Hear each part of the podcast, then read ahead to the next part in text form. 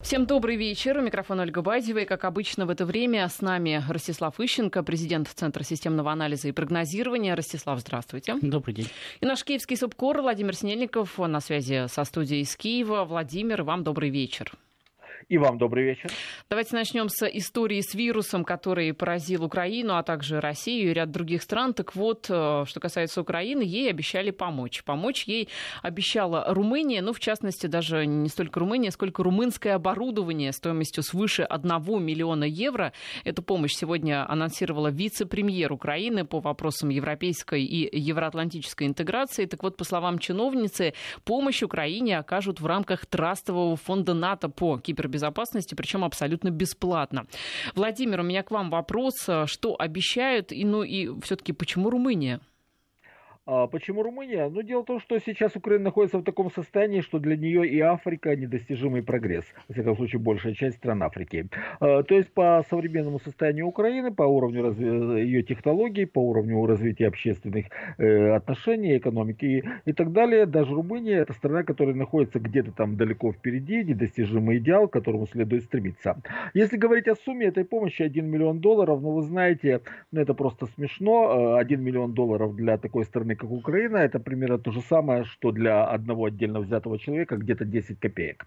А, то есть э, НАТО явно не разорится на помощи Украины. Э, э, и тут есть еще один третий аспект. Третий аспект заключается в том, что на самом деле вот эта вот кибератака, которая столь болезненно ударила по Украине, как оказалось уже, это уже совершенно ясно, стала результатом именно отказа от российских интернет-провайдеров.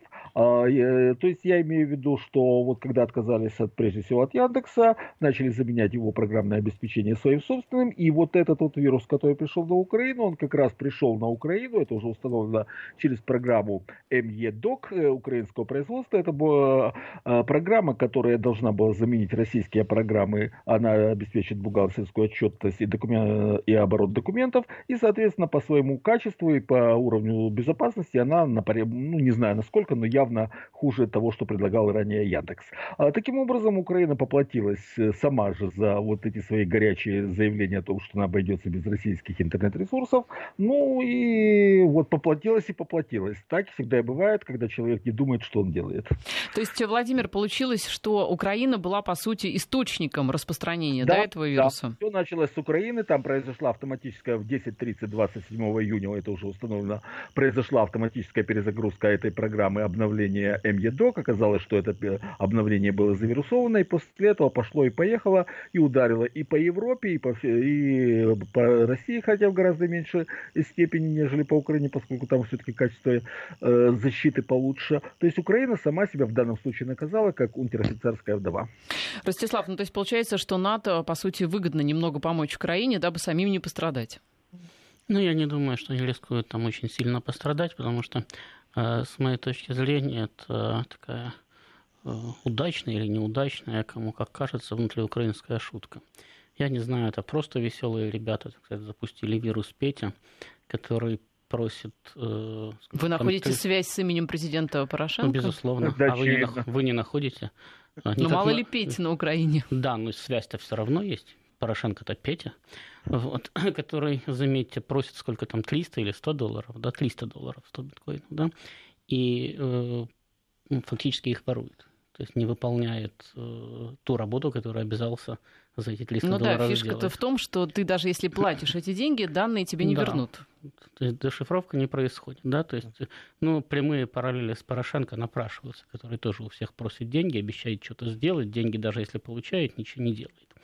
Вот. Поэтому это могла быть, конечно, сказать, шутка каких-то инициативных ребят, а могла быть и шутка сказать, оппонентов Порошенко внутриполитических, да, которые таким образом тоже сказать, э, лишний раз компрометируют Петра Алексеевича, потому что параллели очень, кстати, напрашиваются. И думаю, что на Украине, кстати, многие, может, не напишут и не скажут, но подумают об этом. Вот. А что касается НАТО, ну, как правильно было сказано Владимиром, миллион это не деньги, да, хотя, возможно, там для э, предотвращения конкретной киберугрозы для э, миллиона и достаточно. Но поскольку НАТО постоянно рассказывает о том, что оно поддерживает Украину, ну, в данной ситуации вообще и Бог велел, да, потому что оружие дать не можем, значит, много денег дать не можем, поддержать никак вообще не можем. А тут такая хорошая ситуация. Украина сама на весь мир прокричала об этом самом о кибернападении на нее, о том, что ее там чуть ли не кибероккупируют там, и так далее.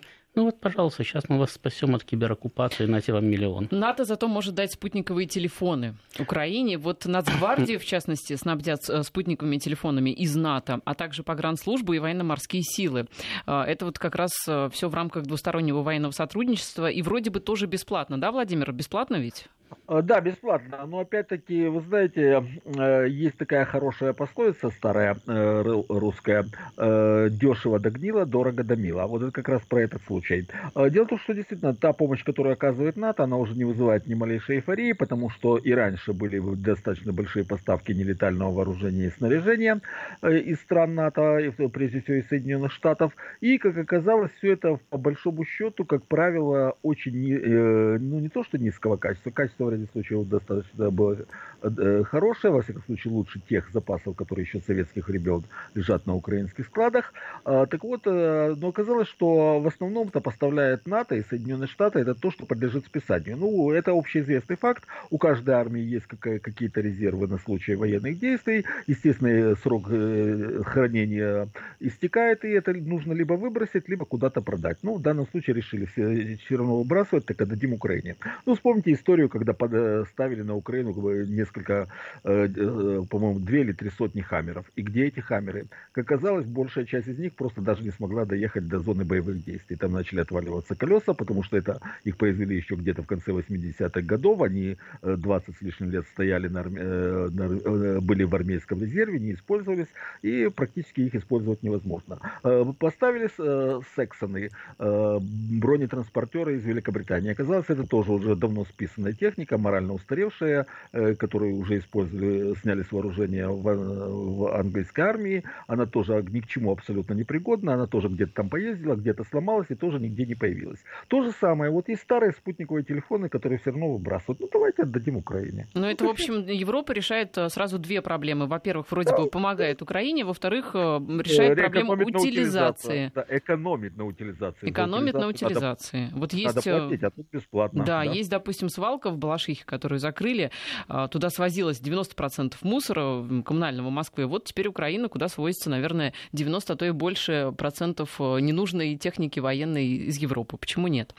Ну что, давайте к заявлениям Петра Порошенко, который поручил Конституционной комиссии проработать э, пункт 10 Конституции. В частности, речь идет в этом пункте о статусе Крыма. И вот что сообщил депутат Верховной Рады, который, собственно, и занимается этим вопросом вопросам. Что касается сегодня, то мы работаем только по статусу Крыма, потому что мы поняли, что на сегодняшний день автономная республика Крым не может уже существовать в составе унитарной страны. Вообще не очень понятное заявление, что имел в виду депутат Верховной Рады Ростислав. Поясните, как вы считаете? Ну, во-первых, пару слов про спутниковые телефоны.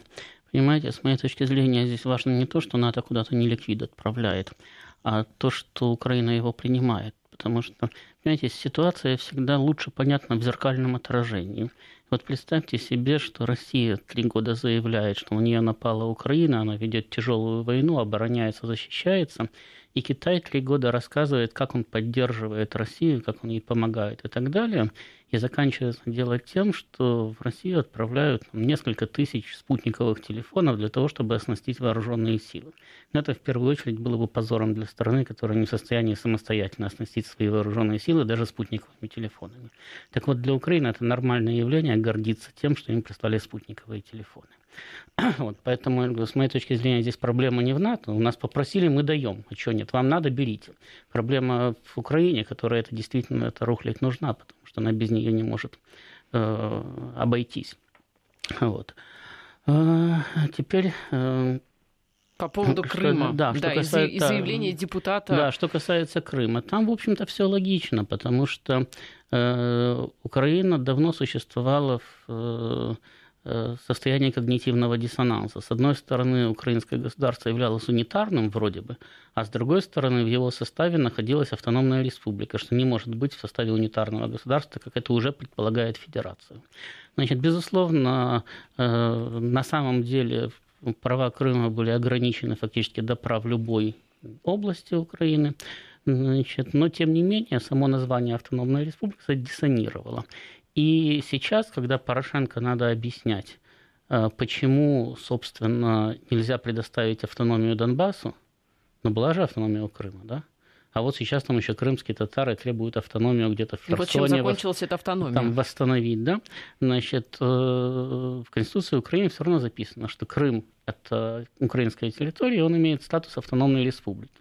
Ну и, естественно, пусть не публично, пусть в закрытом режиме, но западные партнеры Порошенко говорят ему, слушай, Петр Алексеевич, ну так напиши, что у тебя там автономная Донецкая республика, автономная Луганская республика, заканчивая войну, и все у вас будет в порядке. А что нельзя, если с Крымом можно? Вот теперь они говорят, ну мы теперь отменим автономный статус Крыма, для того, чтобы не было у нас этого противоречия. Все у нас теперь будут равны. Кстати, удобно заодно и поумерить амбиции там, самых Джемилева, Меджлиса и так далее, которые все хотят там автономию, не то в Херсоне, не то в Николаеве, не то сразу на всем юге Украины. Значит, теперь можно будет сказать, у нас вообще нет автономии. Никакой. Ни крымско-татарской, ни просто крымской. Вообще никакой автономии нету. У нас унитарное государство. Спасибо, до свидания. Так что это и с точки зрения внутренней политики, с точки зрения внешнеполитических усилий украинского руководства вполне, кстати, логичный шаг. Он, правда, не совсем согласуется с украинской конституцией, но ее столько раз меняли, столько раз насиловали и никогда не выполняли, что, в общем-то, ничего экстраординарного в данной ситуации не произойдет. Ну, вот интересно, конечно, они собираются работать над этим разделом, где описан статус автономной республики Крым, а, что они сейчас там напишут? Ну, да, я думаю, что ничего нового они там не напишут, они просто уберут э, статус автономной республики и переименуют ее в Крымскую область Украины. Владимир, а, что на Украине об этом говорят? по этому поводу информации достаточно мало, и, в общем-то, то вот эти вот э, неконкретные заявления, которые сейчас э, были озвучены Ростиславу, это исчерпывает ту информацию, которая известна. Дело в том, что нет готового проекта вообще. А, есть только вот заявление о том, что вот мы будем менять статус Крыма и ничего более. В принципе, то, что говорит Ростислава, но а, э, так оно и будет, потому что действительно все эти меры сводятся к тому, что э, статус автономной республики заменят на статус э, обычной области Украины и ничего более. То есть, по сути, это такие формальные изменения, которые ничего не меняют. Зачем это нужно Порошенко?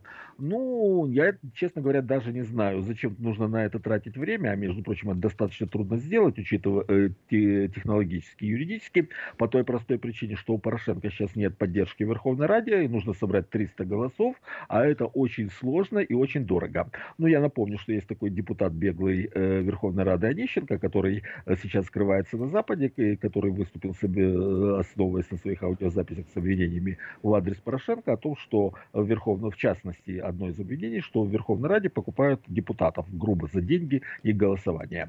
Ну, так вот, Э, я, э, я просто знаю кулары Верховной Рады, я хочу сказать, что так оно и есть, просто нет конкретных доказательств, какой депутат сколько взял. А, ну вот Порошенко, естественно, для того, чтобы протянуть эти изменения в Конституцию, придется покупать депутатов, да? Я вам а расскажу, Владимир, как это, это сделать проще.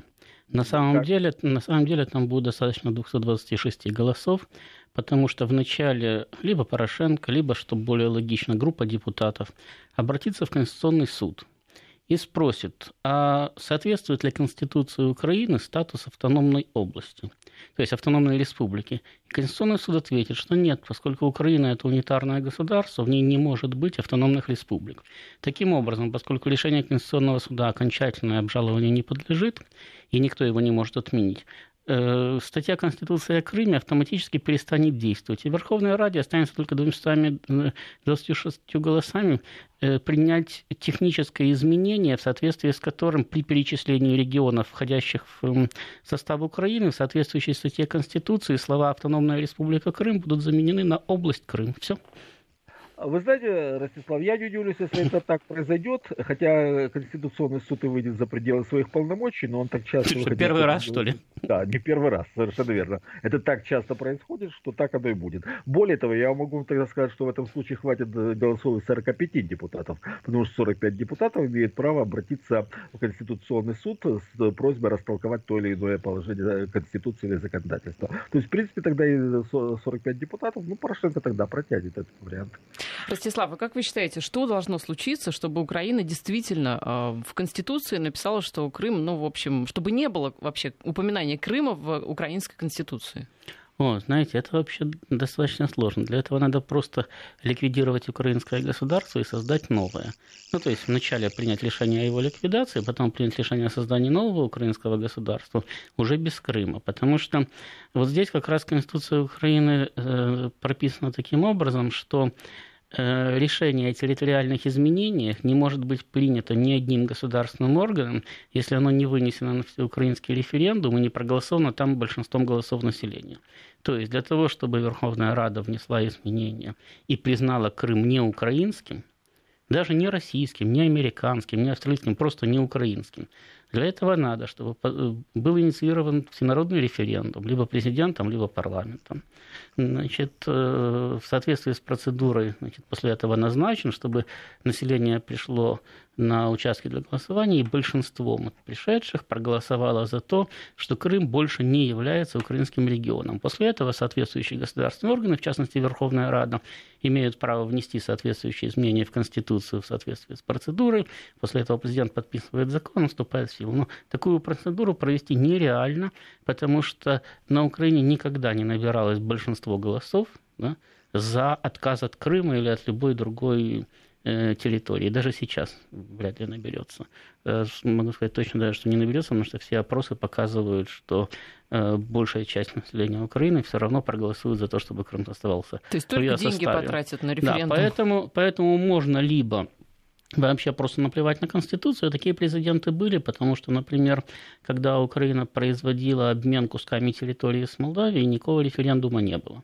Значит, просто э, там даже, по-моему, в Верховной Раде это соглашение не ратифицировалось, было просто подписано межправительственное соглашение, его еще премьер Пустовоченко подписывал.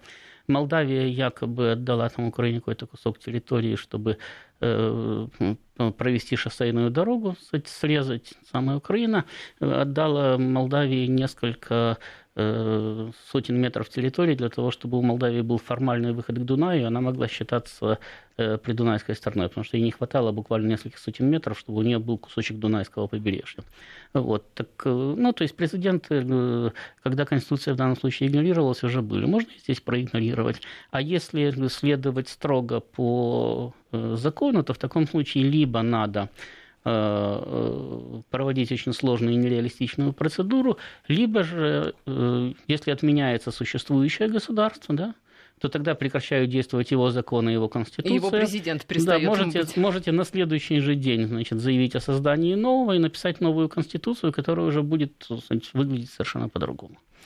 Ну, а по поводу а, не нынешнего, а бывшего президента Украины сейчас а, проходит в суд в Киеве. Я напомню, что обвиняют Януковича в государственной измене. И, естественно, что в суд он не, яв... не явился и не являлся, являться не собирается. Адвокат Януковича Виталий Сердюк заявил, что есть угроза жизни Януковича, поэтому ни в какой Киев, ни в какой суд он не поедет. Владимир, вот э, ситуация изнутри, как выглядит? А, изнутри выглядит как бы то, что просто э, нынешней власти не нужен Янукович на суде. Дело в том, что тот же Оболонский райсуд Киева, который сейчас рассматривает дело Януковича, сегодня первый день рассмотрения по сути, он ранее говорил, что Янукович может, быть, может участвовать в процессе, было такое постановление в, качестве, в режиме видеоконференции, находясь на территории России, а вот сегодня он отменил свое же собственное постановление и решил, что будет проходить суд заочно. То есть совершенно очевидно имело место место неформальное давление на суд, но я не буду разъяснять, что это такое, это все прекрасно понимают. И суд решил, что вот нужно, чтобы Янукович на процессе не фигурировал. Вот и все. При этом, опять-таки, почему это нужно? Я вот сегодня просто послушал вот это вот заседание суда, и оно на меня произвело впечатление полнейшего абсурда. Потому что представитель прокуратуры, выдвигая обвинение Януковичу, он рассказывал о том, как Украина потеряла Крым. А при чем здесь это? Вот это примерно то же самое, что человека судят за грабеж, а прокурор вместо того, чтобы рассказывать о том, как он ограбил банк, рассказывает о том, что вот вчера э, ему в кафе соседнем э, подали неправильный кофе, который ему не понравился. Э, и там обвинение является абсурдным, как это совершенно очевидно, по определению. Дело в том, что Януковича судят за то, что он якобы собирался совершить госизмену, находясь на посту президента. Но события, которые ему вменяются, происходили уже после того, когда Верховная Рада отстранила его от э, должности президента, то есть когда он уже не был президентом. То есть абсурд уже в том, что э, его обвинение признают президентом после того, когда та же Верховная Рада уже его не считает президентом. А, другой момент, там э, говорят о том, что он якобы хотел пригласить на, на Украину российские войска для того, чтобы навести там конституционный порядок. Говорят, что это вот тоже госизмена. Но это еще нужно доказать, а вот в отношении Петра Порошенко это даже доказывать не надо. Все украинские масс-медиа, и это есть на сайте президента, 17 июля 2014 года Порошенко заявил о том, что нужно готовиться к участию в антитеррористической операции иностранных войск. Все, то есть Порошенко сделал то, в чем сейчас уже это доказано, в чем сейчас пытается обвинить Януковича. Так спрашивается, а где же уголовное дело против Порошенко в этом случае? Ну, может быть, когда а, он тоже куда-нибудь сбежит и против него заведут уголовное дело, мы э, попробуем смоделировать ситуацию вместе с Ростиславом. А вот а, что а, было бы, если бы все-таки Янукович приехал в Киев и начал участвовать в этом заседании суда, но уже после рекламы сейчас короткая пауза, и затем мы вернемся в эфир. Возвращаемся в программу. Ростислав Ищенко и Владимир Синельников э, вместе с нами. Ростислав, ну давайте предположим, что Янукович все-таки решил, как законопослушный гражданин, решил приехать в Киев, где слушается против него дело. Что было бы дальше? Ну вот в начале, прежде чем порассуждать о том, что было бы дальше, я бы хотел тут немножко сказать, э, э, подискутировать с Владимиром, да, или просто высказать свою точку зрения Э, по поводу предъявленных Януковичу обвинений. Во-первых, безусловно, нельзя обвинять Порошенко в государственной измене, потому что он сказал, что надо готовиться к тому, э, чтобы, там, что будут принимать участие в э, АТО иностранные войска. Потому что и я, и кто угодно, значит, и сам Владимир могут сказать, я бы хотел, чтобы иностранные войска вошли на Украину. Или я считаю это необходимым, или к этому надо готовиться. В этом нет факта преступления. Значит, э, что касается Януковича, там ситуация более сложная. Ему вменяется в вину письмо Путину с просьбой отправить на территорию Украины российские войска. Значит, э, сейчас э, Россия вроде бы как отрицает наличие этого письма, но э, украинскому суду будет просто доказать его присутствие, потому что оно в свое время предъявлялось Чуркиным в Организации Объединенных Наций, таким образом стало документом ООН. Значит, то есть отказаться от его существования уже невозможно. Значит, но Януковичу также нельзя предъявить в данном случае государственную измену. Его можно предъявлять только превышение служебных полномочий, и то это надо доказывать. Потому что э, Янукович имел право пригласить иностранные войска. Здесь нарушена только процедура, поскольку разрешение на присутствие иностранных войск дает Верховная Рада. А в экстренной но, ситуации? Но нигде не написано, во-первых, что президент не имеет права обратиться с просьбой, а потом обратиться в Верховную Раду с просьбой о разрешении, когда эта просьба уже удовлетворена. Да? Значит, это первое. И второе, Янукович может ссылаться на то, что в это время Верховная Рада, это уже было показано по всем каналам телевидения в большинстве европейских стран была блокирована вооруженными боевиками и таким образом, по сути дела, лишена дееспособности, поскольку находилась под давлением. Таким образом, вообще-то доказать какой-то преступный умысел или преступное действие Януковича в любом случае будет крайне сложно. А вот исходя из того, что это крайне сложно доказать, Да? О Януковиче есть много чего рассказать о том, как происходили события вот в эти критические дни февраля месяца 2014 года.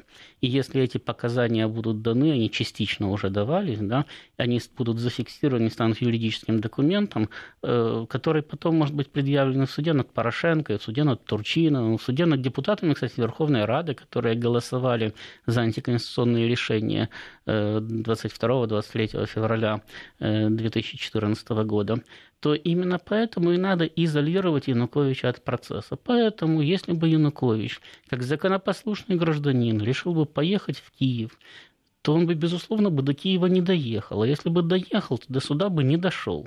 И не потому, что его бы изолировали бы, посадили бы в тюрьму, потому что из тюрьмы можно выйти значит, в любом случае тебя вывозили бы на процесс. А поскольку с ним бы случился какой-нибудь несчастный случай, или там какие-нибудь возмущенные граждане бы разорвали бы, не знаю, или на банановой кожуре бы подскользнулся, упал, ударился головой. Но, во всяком случае, живой и дающий показания, он в Киеве никому не нужен. Владимир, вы с нами? Да, конечно. А, а зачем тогда вообще нужен и затеяли этот процесс, если, в общем, даже самого участия Януковича боятся, потому что могут всплыть некие компрометирующие факты во время а, того, что происходило в 2014 году? А, да потому что нужно стране дать сейчас картину, что какой плохой был Янукович и какая э, плохая была прежняя власть, чтобы создать такой контраст, что вот мы, конечно, не ангелы, но по сравнению с Януковичем мы все-таки хорошие, все-таки лучше. То есть нужно, э, власть столько раз говорила о том, что какой плохой Янукович и какой это был преступный режим, что она уже просто обязана предъявить обществу какие-то факты, доказывающие это. Поэтому нужен такой процесс. И, естественно, поскольку там э, фактически нет, э, доказать действительно будет очень трудно, и там есть, я с Ростиславом в этом случае, ну, я таки сказал, полностью согласен, я таки сказал, что это еще нужно доказать, то вот нужен закрытый процесс, потому что Янукович действительно просто и спокойно, обоснованно скажет. Вы говорите, ну, ну представьте себе, даже не он, а его адвокат. Вот э, на процессе скажет следующее. Вот вы говорите, что я совершил э, госизмену, будучи э, вашим президентом, я пригласил российские войска на территорию Украины. Но простите, вы же сами меня лишили должности президента. То есть, если вы сейчас говорите, что я был президентом после 21 февраля, то значит вы признаете меня легитимным президентом и признаете нелегитимным переворот, э, что был действительно государственный переворот. Э, на это ответа нет ни у кого из украинских политиков, из украинских политологов, журналистов и так далее. Они боятся всего этого, они понимают, что логически просто процесс развалится. А нужно для того, чтобы все-таки сказать, что все-таки Янукович плохой, а вот мы хорошие, и мы вас от чего-то там спасли. Да, Владимир, спасибо. Мы вас на этом отпускаем. Владимир Снельников, э, наш киевский корреспондент, был на прямой связи со студией. А с вами, Ростислав, давайте вот о чем порассуждаем. О Михаиле Саакашвили, который заявил, что автопредприятие Петра Порошенко в свое время торговало с Абхазией. А в свое время это в 2008 году, сразу после конфликта в Грузии.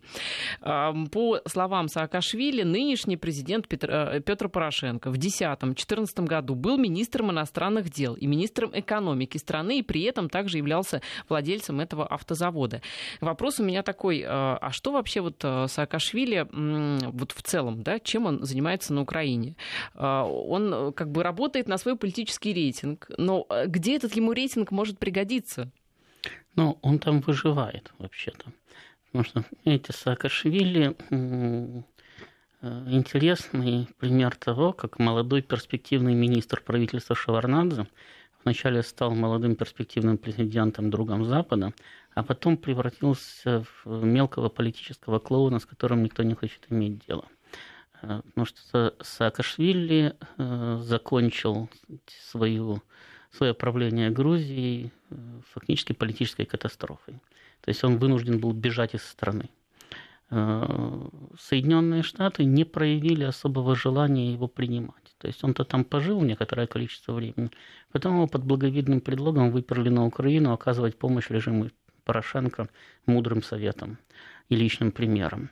Но и там у него как-то не очень получилось. И сейчас он бьется в истерике по поводу того, что там где-то Порошенко сказал, что, в общем-то, Саакашвили можно и гражданство лишить украинского. Значит, вот тогда вообще непонятно, куда ему деваться, наверное, ехать в Грузию в тюрьму. По поводу конкретного высказывания Саакашвили, это вот как раз пример того, как политики-популисты, неважно, они украинские или грузинские, значит, э, в попытке э, очернить своего оппонента, пусть этот оппонент даже Порошенко, да, а второй Саакашвили, они не видят, как они сами же подставляются. Потому что, безусловно, в 2008 году Порошенко был министром экономики, министром иностранных дел Украины. Безусловно, он владел предприятием, Богдан был его совладельцем. Безусловно, он торговал с Абхазией в это время. Да. Но в 2008 году Саакашвили был президентом Грузии. И если ему все это было известно, то почему Саакашвили молчал? Почему не было отправлено нота протеста? Кстати, тогда президентом Украины был Ющенко. А премьер-министром в 2008 году э, был еще Янукович, а в девятом стала Тимошенко. Значит, можно было потребовать от украинского правительства. Кстати, Ющенко был очень благожелательно настроен по отношению к Саакашвили. Они вообще кумовьями были, часто встречались в неформальной обстановке, обсуждали вместе политические перспективы друг друга и своих государств. Вполне можно было обратиться к президенту Украины с требованием навести, наконец, порядок. Почему его собственный министр нарушает его собственные же сказать, э, политические установки. Саакашвили всего этого не сделал и вспомнил о том, что Порошенко торговал с Абхазией аж через 10 лет.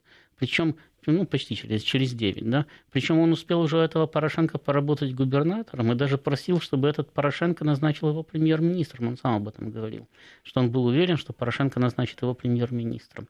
Так, ну, надо как-то вообще э, выбирать, либо Порошенко, значит, мерзавец, торговавший с Абхазией, да, и его дом-тюрьма.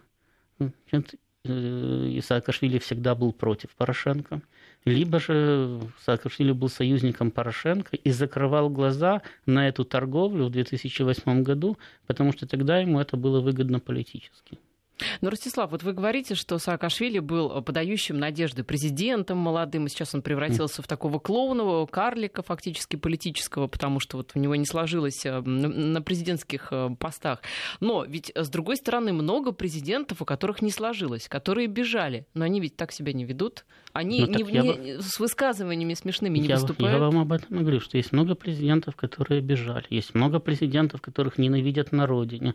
Есть много президентов, которые были диктаторами. Есть много президентов, у которых потом конфисковали все имущество, с которым они бежали, и они вынуждены были там мемуарами зарабатывать себе на жизнь. Да? но э, фактически нету президентов, которые бы носились по всему миру и пытались бы поработать хоть губернатором, хоть премьером, хоть телеведущим, где угодно. А мне уже когда приходилось говорить и в этой студии, и в других местах, что картина Саакашвили, который позиционировал себя как грузинский националист, можно сказать, отец новой Грузии, э, который кричит Авакову, значит, спорит с ним, я украинец, нет, я украинец, да, значит, но э, это вообще не влазит ни в какие рамки. Э, Саакашвили, получается, может быть вчера грузинским националистом, сегодня Нет, украинским он националистом. себя европейцем настоящим, завтра, без он, границ. Он, когда был грузином, он тоже чувствовал себя европейцем. Да? Но еще подчеркиваю, если бы он позиционировал себя как вот э, человек без гражданства, да, э, ну, тогда можно было бы сказать, да, он завтра и мексиканцем может стать. Но он позиционировал себя как грузинский националист и вдруг стал украинцем. Вот такие вот э, неожиданные перемены. Ну что, у нас сейчас информация о погоде, и затем мы вернемся в эфир. Мы возвращаемся в эфир, а теперь к истории с завтраками и походами в театр, которые на Украине как лот на аукционе благотворительном выставляли. Так вот, э, победитель аукциона стал известен, по крайней мере, э, вот что касается завтрака с замглавы МВД Анастасией Деевой, такой вот симпатичной девушкой, которая многократно была э, в центре скандалов, прежде чем стала замглавой МВД. Так вот, за завтрак с ней решили выложить 11 миллионов гривен. Это 420 23 тысячи долларов. Но а, примечательно, что это была девушка, участница. А, эта девушка, она сказала, что ошиблась и отказалась платить эту самую сумму. Так вот, а, решили, что победителем будет второй, а, тот, тот, кто а, представил сумму вторую по значимости, 10 а, тысяч гривен. Ну, то есть это значит чуть поменьше, где-то 400 тысяч долларов. Вот интересно, почему вдруг участница сначала готова была заплатить такую сумму, а потом резко отказалась. Что могло с ней случиться? Ну, во-первых, я думаю, что она, скорее всего, действительно ошиблась, потому что пыталась указать 11 тысяч в ходе торга. значит, указалось 11 миллионов, она сразу победила, да, потому что угу. торг прекратился. Ну да. А затем по правилам аукциона, если торг уже прекращен, и вы отказываетесь от зафиксированной суммы, то действительно в любом случае вы тогда, кстати, выбываете, и победа приходит к следующему за вами. То есть здесь все, кстати, абсолютно понятно, прозрачно. Ну, вы же понимаете, что если цена дошла там до 10 э, там, с половиной тысяч э, гривен, э, то даже если кто-то следующий хотел там резко взвинтить цену, да, сразу же, ну, там минимальный шаг был 100 гривен, да, он хотел поднять, допустим, на тысячу или на две тысячи, то э, ну, не, не до 11 миллионов. А зачем сразу называть такую сумму, если почему не миллион, да? Ну, вообще ну, это печально, конечно, потому что 10 тысяч э, гривен, это вот если в рублях, э, так нам проще понимать, это... 25 ну, тысяч да, рублей 23 примерно. где-то тысячи рублей. Помните, ведь они собирали на аппарат искусственной вентиляции легких, и мы обсуждали, сколько они стоят. Хорошие аппараты стоят э, сотни, сотни тысяч рублей. Ну, зато можно купить два плохих. Ну, в лучшем случае. То есть это вот такие какие-то переносные аппаратики. На самом деле мы, конечно... Ну да, мы говорили, это что-то порядка кислородной подушки. Ну, понимаете, да. здесь же, здесь же дело не в том, на что они собирали. Потому что на самом деле, э, если бы, да, там бы хотели бы собрать деньги на какие-то там аппараты вентиля... искусственной вентиляции легких, там, на искусственные почки, на что угодно. Но э, на Украине вообще-то много богатых людей. И непосредственный шеф Деевой, да, Аваков, давным-давно мультимиллионер, задолго до того, как он стал э, министром внутренних дел. Сейчас, я думаю, он состояние свое только увеличил. Да? И поэтому выделить там, хоть 100, хоть 200, хоть 500 тысяч гривен или даже миллион гривен да, на такое благое дело для него было бы не проблема. Тем более они могли бы собраться большим коллективом, там, с Порошенко, еще с кем-нибудь. Тимошенко, я думаю, поучаствовал. Да, бы. и с Тимошенко, и вообще с половиной депутатов. И Коломойский, он и вообще как там поживает? -то? Он поживает, насколько я знаю, в Швейцарии. А, ну так вот. все равно мог бы скинуться все-таки отечественные клиники. И друзья его могли бы скинуться. Короче говоря, там можно было бы насобирать на аппараты искусственной вентиляции легких для всех уцелевших украинских больниц.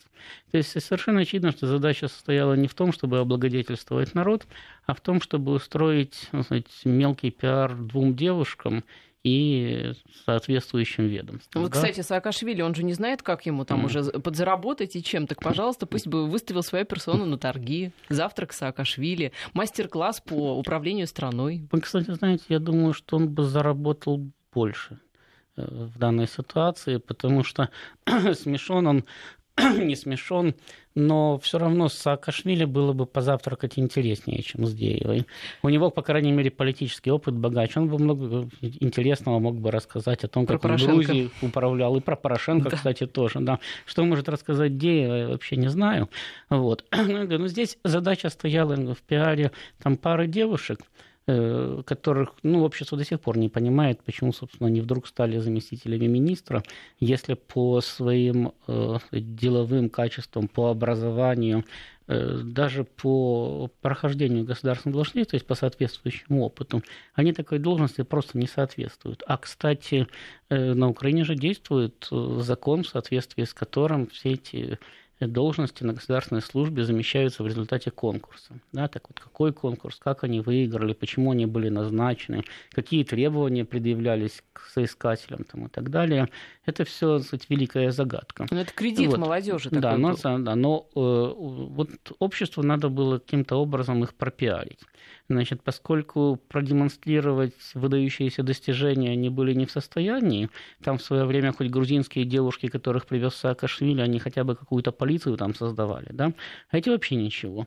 Значит, ну вот давайте мы покажем, какие они популярны, устроим, значит, аукцион там на завтрак, обед, ужин, на поход в театр так далее. Ну вот устроили аукцион. Получили, естественно, обратный результат, потому что, по большому счету, вряд ли это кому-то интересно, кроме каких-то фриков и маргиналов. Что, Но, ну, что собственно, они и увидели. Вот вы бы 20 тысяч рублей, вы бы выложили просто, я не знаю, за завтрак с девушкой, на которой вам вообще не интересно. 20 тысяч рублей все таки деньги. но э, я с женой в ресторан хожу, могу и за 20 пойти, могу и за 10. А зачем мне сказать, э, с кем попало да еще и за свои же деньги. Но если им так интересно, пусть они меня угостят. Ну, здесь, конечно, примечательный момент, что э, ошиблась, вот, которая победительница была, она была девушка, участница. Ей-то зачем вот это все? Я понимаю вот того, кто занял второе место. Это некто Владислав Солошенко. Ну, может быть, она хотела поддержать... Э, Больницу? Э, тот, нет, э, торги. Ну, понимаете, иногда как человек видит, что